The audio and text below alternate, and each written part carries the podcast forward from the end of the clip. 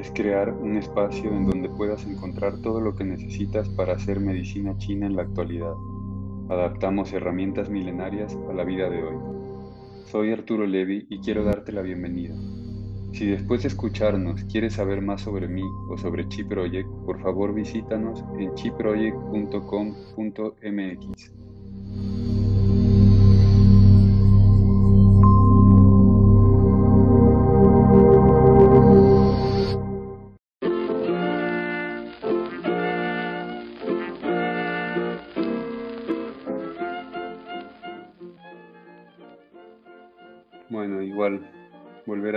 bienvenida a todas. Y lo que decíamos, hoy tenemos una sesión este, diferente porque no tenemos un caso clínico, pero vamos a intentar platicar un poco sobre cómo funciona la acupuntura. Este, aunque, aunque pues es como, es una plática, ¿no? no me gustaría como dar una clase porque no es que yo tenga algo ahorita preparado así de me preparé este tema y voy a hablarles sobre esto y les voy a hacer una ponencia, ¿no? Pero um, un poco retomando lo que decíamos antes de empezar a grabar, eh, pe pensamos, que, pensamos que a través de los años, ¿no? A través de, los, de tantos años en los que se ha ido gestando la medicina china, o sea, eh, hay que pensar que mínimo unos 200 años antes de Cristo ya, se está, ya, ya había un, un cuerpo teórico, ¿no? ya había un cuerpo teórico que hoy conocemos como medicina tradicional china. Y ese cuerpo teórico a lo largo de la historia y a lo largo de los territorios por los que ha ido pasando, pues se ha ido en algunos casos modificando, se ha ido modificando y en algunos casos se ha ido enriqueciendo con las maneras de ver el cuerpo, con las maneras de curar. Sin embargo, eh, que, bueno, a, raíz de eso es lo que ahora podemos ver, por ejemplo, lo que decías, ¿no? Hace, este, hace rato, por ejemplo, de la psiconeuroendocrinología, ¿no? O, cosas así, se va, se va enriqueciendo la, medicina china.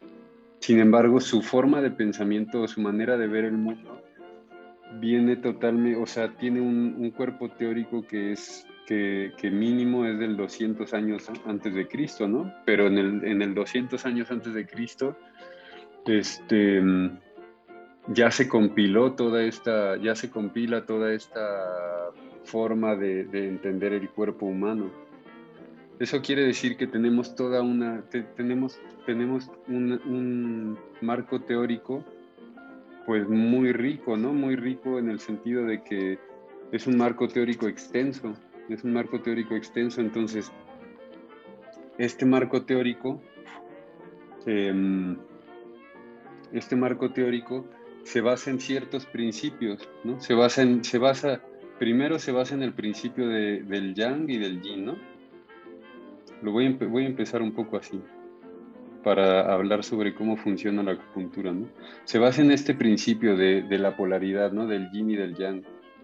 Entonces, esta polaridad y supongo, o sea, yo supongo que todos los que estamos aquí pues ya hemos, ya hemos estudiado medicina china. Eso es algo, otra de las cosas que hemos hablado con Ángel y con otros compañeros, ¿no? Muchas veces la manera de aprender acupuntura pues está, está, mm, digamos que hay toda una sistematización en donde está la medicina tradicional china, ¿no? y todos entendemos lo que es la medicina tradicional china, ¿no? Que viene a partir de la última compilación que se hizo en el comunismo a, raíz de los años 50, ¿no? Eh, ahí es donde se genera lo que hoy conocemos como el, cuerpo, el marco teórico, el cuerpo teórico de la medicina tradicional china. Eh, digo, si hay alguien que no, que no sabe sobre esto, si quieren lo expando un poco la idea, pero, pero supongo que ya todos lo saben, ¿no? Entonces, este cuerpo teórico que hoy conocemos no precisamente permanece, eh, pertenece a los clásicos, aunque los clásicos siempre son la raíz de donde se bebe para generar, para generar todo esto. Estos clásicos, estamos hablando de esa, digamos que estamos hablando de la dinastía Han. ¿no? Cuando hablamos de los clásicos, estamos hablando de la dinastía Han, que es el momento, el momento histórico de China en el que se generan los clásicos, ¿no? los Jing, en ese momento se generan los clásicos y luego se, mm, se, vuelven, a, se vuelven a recopilar, me parece que es en la dinastía,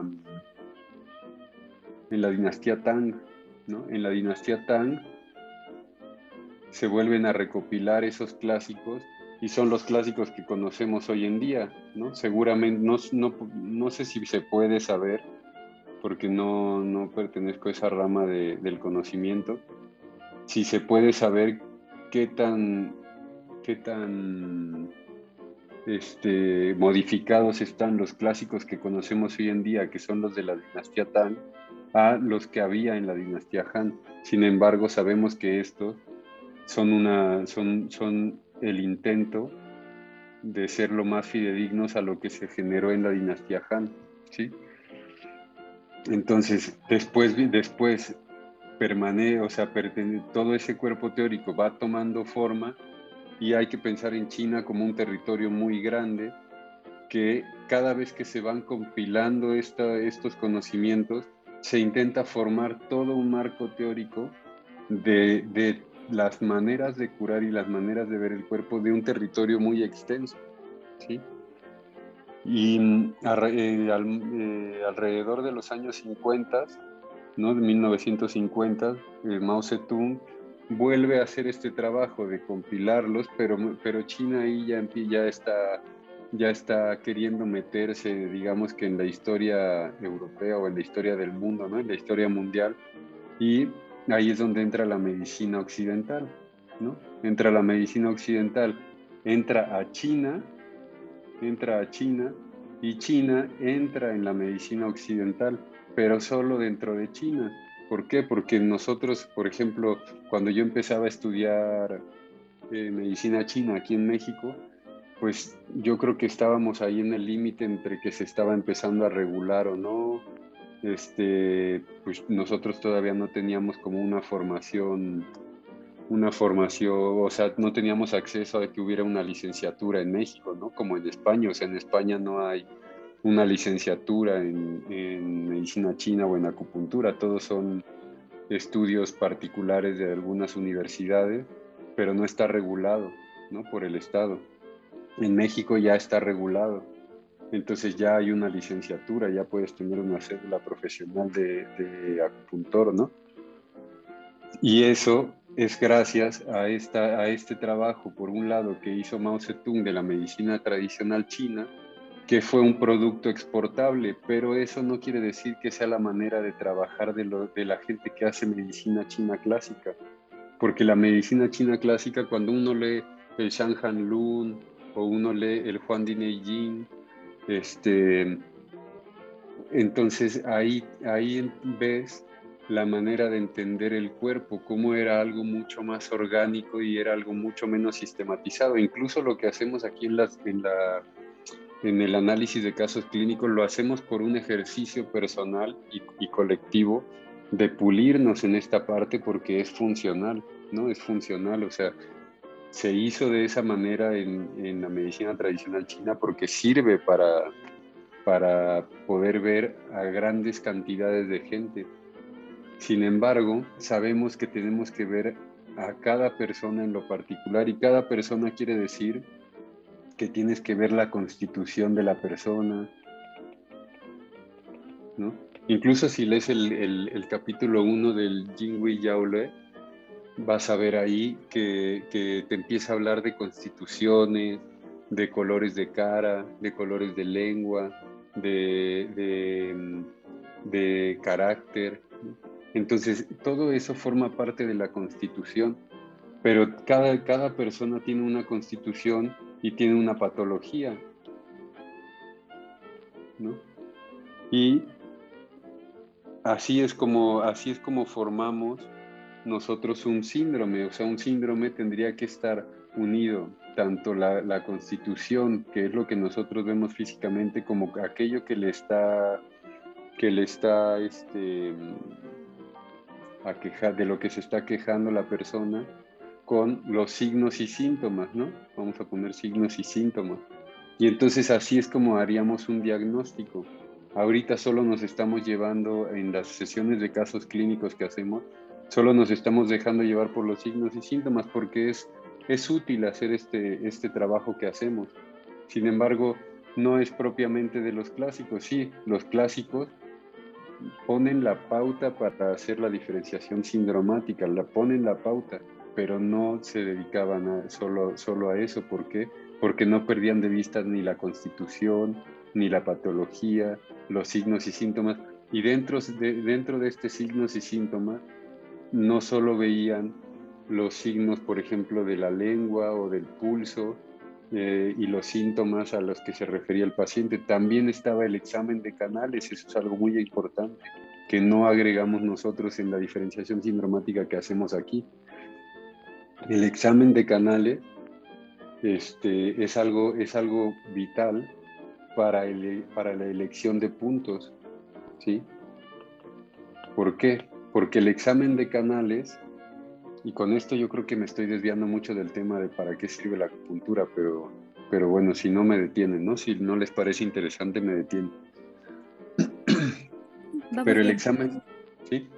El examen de canales, es decir, palpar los canales, el trayecto de los canales, te arroja muchos datos sobre la fisiopatología de los mismos canales, es decir, cómo es, cómo, cómo es que están, cómo es que están, este, cómo es que está llevándose a cabo la, la transformación del chi en los canales, porque sabemos que el canal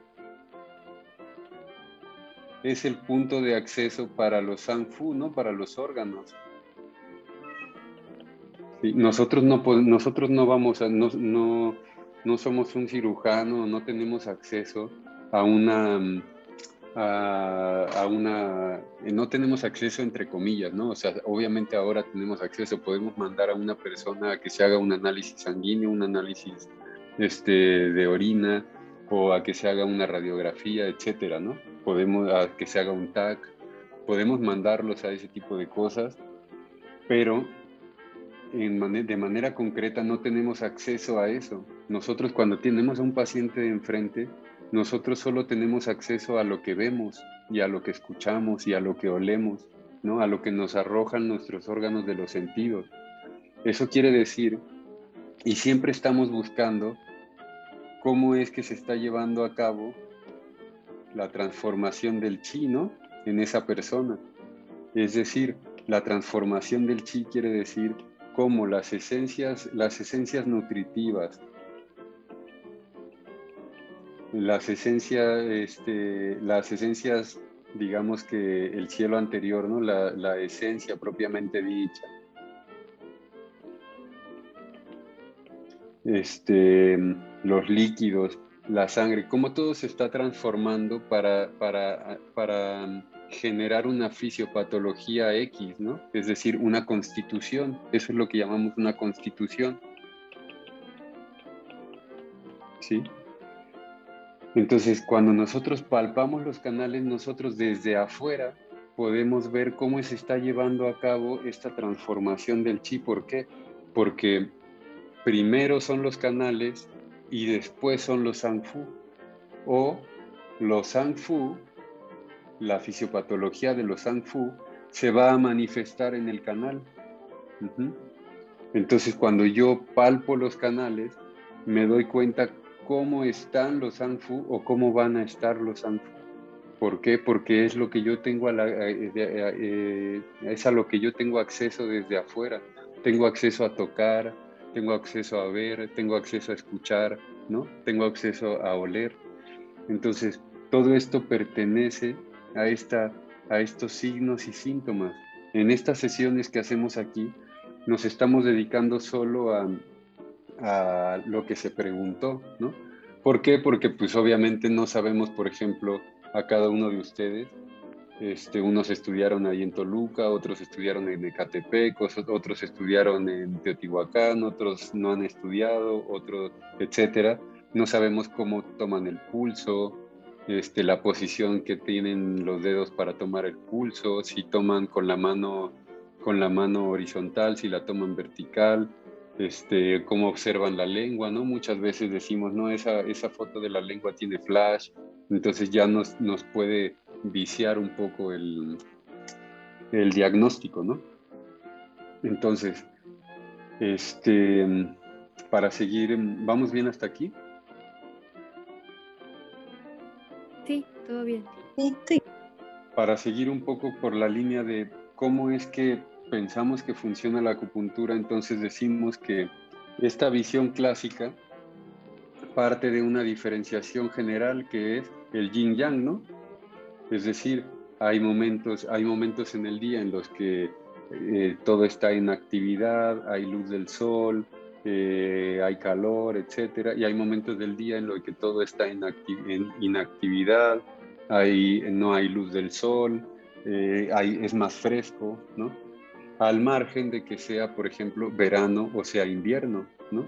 El invierno, claro, es más yin, ¿por qué? Porque hace más frío, las noches duran más tiempo, etcétera. El verano, el día dura más tiempo, hace más calor, hay más actividad, la gente quiere, la gente, la gente no quiere estar sentada en un sitio, este, eh, escuchando cosas, la gente quiere moverse, quiere interactuar, etcétera, ¿no? Eso, ese, esa es la polaridad entre el yin yang. Y lo que buscamos en la medicina es que el yang, el yang que es movimiento, es transformación, y el yin que es creación, es nutrición, entonces el yin tiene que nutrir, tiene que crear y el yang tiene que transformar y tiene que, y tiene que proteger, ¿no? Y eso es lo que buscamos en la fisiología, buscamos que el yang descienda y que el yin ascienda, ¿no? Eso es lo que, eso es lo que se busca a grandes rasgos en la, en la medicina china. Y, y esto lo llevamos al campo, de, al campo del cuerpo y entonces se estudian los órganos y las entrañas, los órganos y las vísceras, y se hace una primera diferenciación en cuanto a órganos y vísceras, y se dice, ah, hay unos órganos que son de transformación, que son huecos, que son de pasaje, que son de tránsito, y hay unos, hay unos este, serían los yang, y hay unos que son de almacenamiento, de almacenamiento de qué, de las esencias que se producen a través de la nutrición, de la respiración, de este, etcétera. Y esos órganos que son de almacén son yin, ¿no? Y tienen que interactuar entre ellos dos. Es decir, el yang se mueve a través de, a través de las cavidades y el yin nutre, ¿no? Y puede hacer que, se, que, que, que todo esté floreciente, ¿no? Que todo esté floreciente. Pero el yin para moverse necesita del yang y el yang para, para manifestarse necesita del yin. Entonces, en el cuerpo humano tenemos, tenemos al corazón, tenemos al corazón aquí y tenemos a los riñones aquí abajo, ¿no? Tenemos a los dos riñoncitos aquí abajo. Y son, digamos que a partir de aquí se hace esta metáfora del agua y el fuego. Si los riñones no tienen, los riñones que son la base material del cuerpo, la base del yin y del yang, no tienen un calor funcional que estaría relacionado con lo que en medicina occidental llamamos las suprarrenales. Entonces esos riñones no se mueven, o sea, ese, esa esencia solo es materia sin, sin movimiento y cómo podemos hacer que cómo podemos hacer que esa materia tenga movimiento porque el fuego tiene que descender aquí y tiene que calentar y eso es lo que llamamos en medicina china migmen, ¿no? Y entonces podríamos pensar que el intestino delgado pertenece a ese fuego que está dentro del agua. Y ese, eso que se calienta aquí abajo mueve el agua y el agua entonces puede ascender en forma de vapores y nutrir todo el cuerpo. Los intermediarios para que el fuego baje, por ejemplo, uno son los pulmones y los intermediarios para que el, para que el agua ascienda, ascienda, uno son el hígado, ¿no? Uno es el hígado. Por eso la madera asciende, la madera es la primavera, la madera es todo eso que germina, y los pulmones es el otoño, es toda esa transformación, toda esa purificación que se precipita hacia abajo. y que ayuda a descender el fuego. Y en el centro está la tierra. Está la tierra haciendo de pivote, tanto asciende como desciende. Por eso, por eso se dice, a veces vemos una, una, una enfermedad del hígado y podemos tratar solo el hígado, pero la prevención está en no solo quedarnos en ese hígado, sino en ver cómo está el vaso, por ejemplo. Si el vaso está deficiente, entonces yo tengo que suplir al vaso, yo tengo que tonificar al vaso y inmediatamente solo tonificando al vaso se va a calmar la, se va a calmar la madera, ¿no? Entonces, si se fijan aquí ya, entramos a esa, concepción de los cinco movimientos. Tenemos un movimiento que es fuego, un movimiento que es metal, un movimiento que es tierra, un movimiento que es madera, un movimiento que es este, agua, ¿no? Y estos cinco movimientos no es que no estuvieran aquí cuando hablamos del yin yang, ¿no? ya estaban aquí, es decir, en la historia de China, esto que estábamos hablando de la historia de China, hay tres emperadores míticos. Un emperador, uno de ellos es Fuxi, ¿no? Otro de ellos es Shenon, y otro de ellos es Juan Di. Se dice que el primero de ellos es Fuxi, y Fuxi es de donde surge que el, el Yijing, ¿no? El I Ching. Podríamos pensar en esto, el, el, Salustino habla de esto como, como, como pensar en tres etapas de la humanidad, podríamos pensar que esta también es una, metáfora para guardar eh, parte de la historia. Esto sería como decir que hubo un tiempo en el que la humanidad era nómada, era nómada y observaba las estrellas y se regían en base a las estrellas y era una forma y tenían forma de formas de curar que, que, rayan más en el chamanismo, ¿no? Que rayan más en, en la concepción de los espíritus, de, etcétera, ¿no?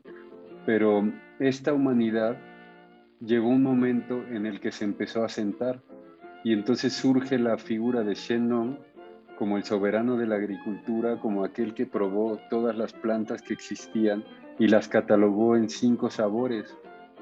Cataloga en cinco sabores, se intoxica con las plantas y se cura con las mismas plantas. Quiere decir que llegó un momento en el que la, la sociedad se vuelve sedentaria se vuelve sedentaria y empieza a cultivar. Se desarrolla la agricultura, se, empiezan a desarrollar otras cosas. Y una vez que se empieza a desarrollar esta agricultura, la, la sociedad empieza a ser sedentaria, entonces empieza a surgir este conocimiento, empieza a surgir el conocimiento como lo conocemos, es decir, se empieza a sistematizar el conocimiento porque el ser humano entonces ya empieza a tener no solo la capacidad, sino empieza a tener el tiempo y la necesidad de preservar esto que está, esto que están, que esto a lo que pertenecen, que son estas dos etapas anteriores. Y entonces llega Juan Di y compila el Juan Di Neijing, el Juan Di Neijing, ¿no? el Su Wen y el Lin Shu, ¿no?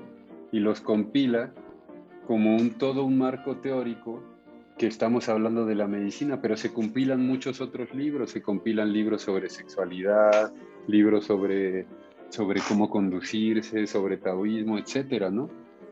Se, se, compilan muchos libros. Esto es lo que estamos hablando de la dinastía, de la dinastía Han. Esto se, se, lleva a cabo aquí en la dinastía Han. Todos estos, Shenong Fushi son, son anteriores a la dinastía Han. Entonces, estarán pensando qué tiene que ver todo esto con cómo funciona la acupuntura. Para saber cómo funciona la acupuntura, yo creo o, soy de los que pensamos que no, no tenemos que pasarlos por, por la visión occidental de los neurotransmisores. Sí, podríamos estar hablando de, a ver, tú tienes la piel aquí, y tú pinchas, ¿no? Tú pinchas con una aguja y va a haber un acto reflejo que va a ir a la médula espinal y la médula espinal va a regresar ese acto reflejo pero aparte va a haber otra, otra, otra, otro movimiento largo en el que el cerebro lo procesa, se segregan neurotransmisores y estos neurotransmisores son, este, hacen que las suprarrenales y los riñones este, se muevan, ¿no? Generen otros, otros, otros neurotransmisores, mueven al corazón y este corazón va a mandar irrigación sanguínea y la irrigación, ¿no? O sea, se mueven todos los órganos con un solo pinchazo de una aguja, se mueven todos los órganos. ¿Por qué? Porque tú no puedes solo decidir pincho aquí y no va a haber esta reacción de aquí o no va a haber esta otra reacción de aquí, ¿no? El cuerpo no puede pensar eso, el cuerpo no sabe si es una aguja, no sabe si es un cuchillo, no sabe si es un mosquito. El cuerpo lo único que sabe es que tiene que eh, empezar a, proteger esta región de aquí. Y eso lo va a hacer primero mandando una señal nerviosa para que quites la mano, después eh, viendo, este, cortando otras señales, después estimulando el sistema endocrino y estimulando el sistema circulatorio para que, para que cualquier cosa que haya sido esto se solucione. ¿no? Podríamos estar hablando de esto.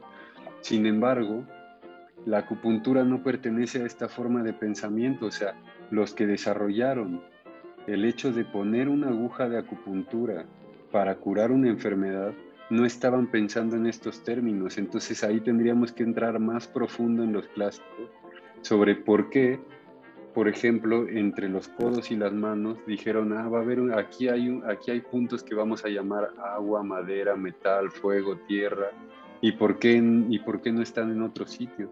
¿Por qué en la cavidad torácica hay puntos que llamamos que llamamos de alarma, ¿no? ¿Por qué en la cavidad, por qué en la, en la espalda hay puntos que llamamos de transporte, ¿no? O sea, hay todo un sistema de pensamiento distinto para observar el mismo cuerpo que observa la medicina occidental. Y si queremos eh, aprender o, entender la acupuntura, tenemos que leer esos clásicos y tenemos que no solo leerlos, sino hacer el esfuerzo por posicionarnos en el contexto histórico y cultural en el que se generaron esos clásicos, ¿no? Cómo pensaba esa gente y cómo pensaba estar relacionado con estos cinco movimientos de aquí. Cómo todo se puede ver con, con el prisma del yin yang y ese prisma del yin yang se descompone o más bien se hace más profundo cuando entramos a los cinco movimientos y cómo esos cinco movimientos entonces tienen, tienen una relación con este fuego que tiene que, que tiene que descender y con esta agua que tiene que ascender.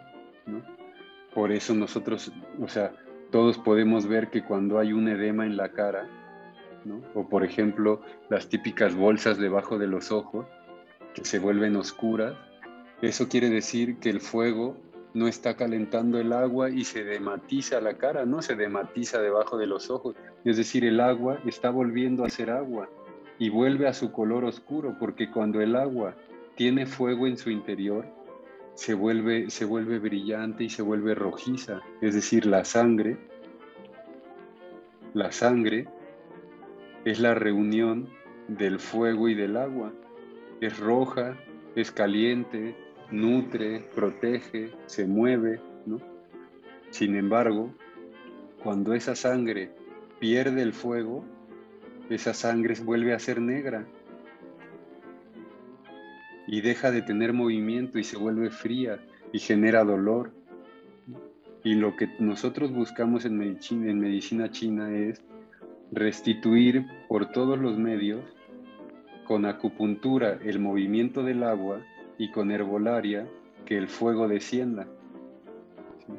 Con, herbolaria buscamos que el fuego no se pierda, que el fuego no se pierda hacia arriba, que el fuego no flamee. Cuando vemos ojos rojos, por ejemplo, dolor de cabeza, cuando vemos una cistitis, porque en, en medicina china, por ejemplo, en medicina china decir arriba y decir afuera es lo mismo. En medicina china decir abajo y decir adentro es lo mismo.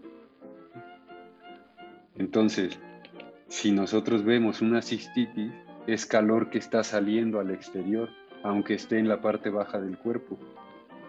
Y eso quiere decir que el fuego se está perdiendo. Yo tengo que ver por qué se está perdiendo este fuego. O no tiene fuerza para descender, o el agua no está fuerte para recibirlo, etcétera, ¿no? ¿Cómo vamos? ¿Bien? Yo de pronto como que me apasiono y me, arranco. Pero ¿qué piensan de todo esto que estamos hablando? Me gustaría escucharlo. Está muy bien, es muy interesante. Sí, es bueno reforzar términos. Sí, no es, no es muy no es muy ajeno a lo que ustedes estudiaron, no, ¿no? Por lo menos en mi caso no. En Chile. Vale.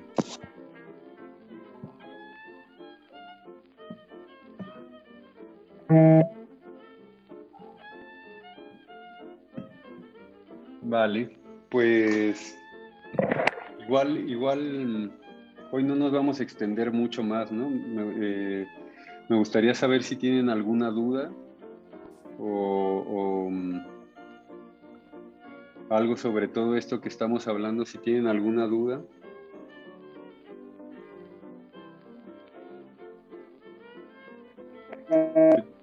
Tenemos la intención, tenemos la intención de que mm, sesiones como hoy, en los que no haya casos clínicos, vamos a empezar a hablar de, de, ciertas patologías. Nosotros iremos preparando algunas sesiones, ¿no? Como hoy, les digo que hoy no, yo no tenía nada preparado, pero quería hablar un poco sobre, sobre esto también, este, un poco para, para contarles sobre los cursos que vamos a empezar en enero, ¿no?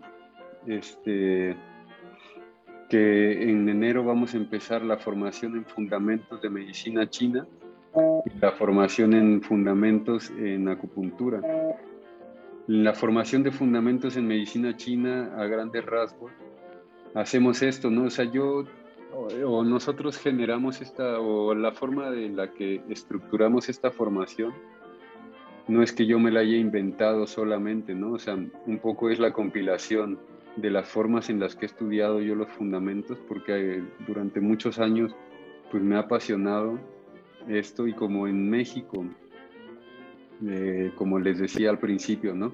Cuando yo empezaba no estaba regulada al 100% la, la las formaciones en medicina china y aún así creo que la forma de entender, de estudiarla todavía no es, digamos que muy, eh, muy rica, ¿no?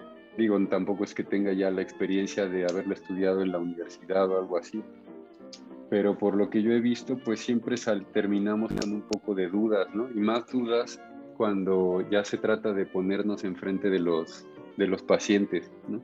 Entonces yo cuando empezaba decía, ¿por qué no hay un lugar donde yo pueda ir a hacer prácticas clínicas y quedarme, no sé, un día o quedarme una semana, etcétera?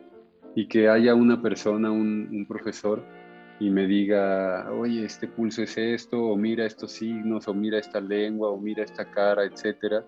Y, por, y, junto con estos pulsos o junto con esta constitución, ¿por qué no pones estos puntos, etcétera, no? Y eso fue una idea que a mí me apasionó durante muchos años y un poco desde ahí hemos ido gestando este proyecto que le llamamos Chi Project.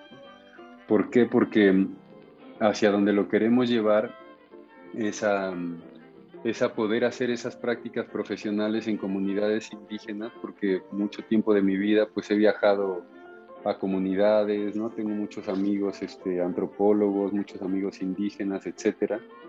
Y sabemos que, que, pues enriquecería a los dos lados, ¿no? Tanto a nosotros como practicantes, como a ellos, este, enriquecería llevarles la acupuntura tanto para que aprendan algo como para que se, como para que atender a la gente, ¿no? Entonces la idea es hacer las prácticas clínicas ahora acá en Amatlán.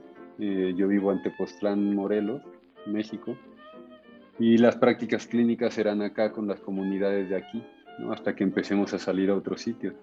Y en los fundamentos de la medicina china aprendemos todos estos principios primero del yin yang, de cómo, de cómo se deben mover los cinco movimientos, etcétera.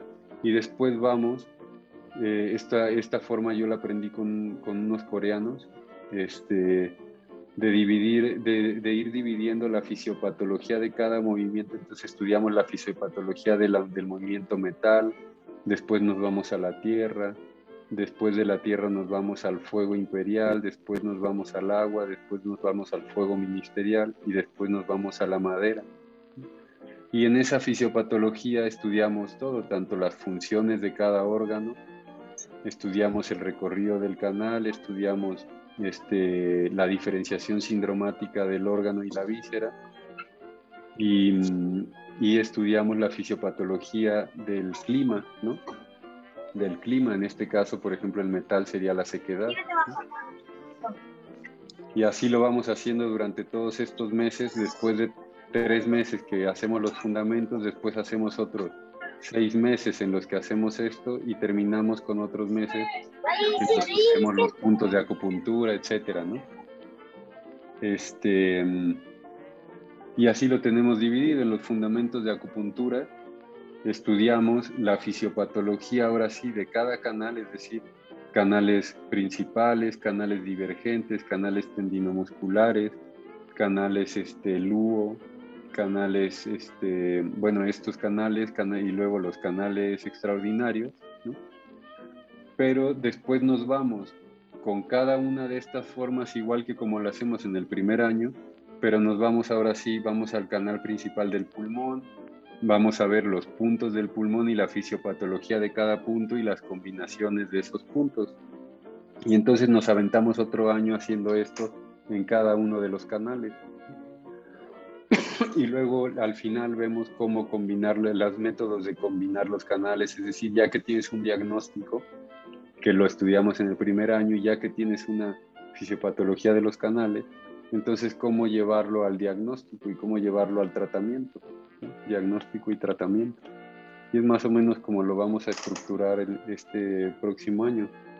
Entonces, pues les diría que quienes estén interesados nos contacten nos manden un mensaje ahí en el grupo y, podemos, ya podemos hablar y podemos ver en qué, han estudiado, qué, en qué fase están, qué necesitan, ¿no? Los podríamos ayudar un poco a guiar esa, esa formación, ¿no? No sé si alguien tenga alguna duda o alguna inquietud que quiera decir.